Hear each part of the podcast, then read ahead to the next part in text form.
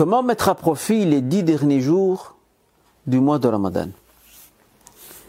Les dix derniers jours sont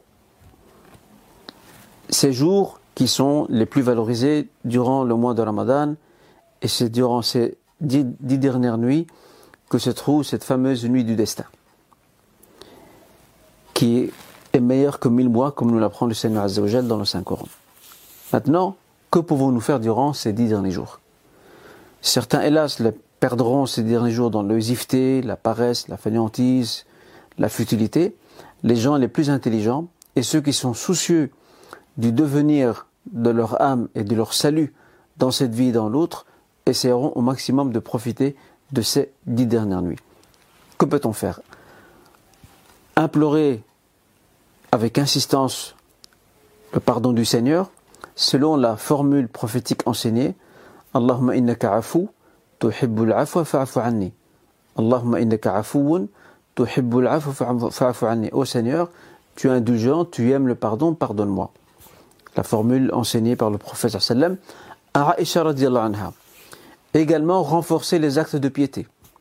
Ce que, ce que nous faisions durant les décades précédentes de ce mois de Ramadan, nous allons les renforcer davantage essayer d'en faire un peu plus, ou encore mieux.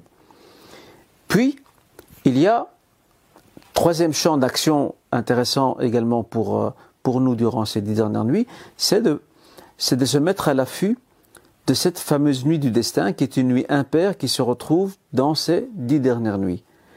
D'où l'intérêt de s'investir dans la prière de la nuit, Qiyam al-Layl, comme le faisait le messager sallallahu euh, comme il est rapporté dans ce hadith rapporté par Aïcha, dans lequel elle nous apprend ceci lorsque les dix derniers jours ou les dix dernières nuits entraient, que faisait le prophète Le prophète à ce moment-là,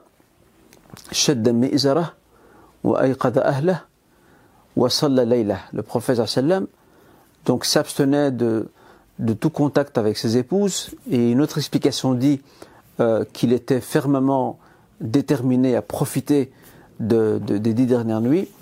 Il réveillait sa famille pour participer à ce grand bien et ensuite il profitait des nuits de ces euh, dernières décades de Ramadan en espérant que ses invocations, ses prières, ses implorations puissent coïncider avec cette fameuse nuit du destin où Allah Azzawajal, par sa grâce, par sa largesse, par sa générosité, pardonne tous les péchés de ses serviteurs et les accueille dans son repentir.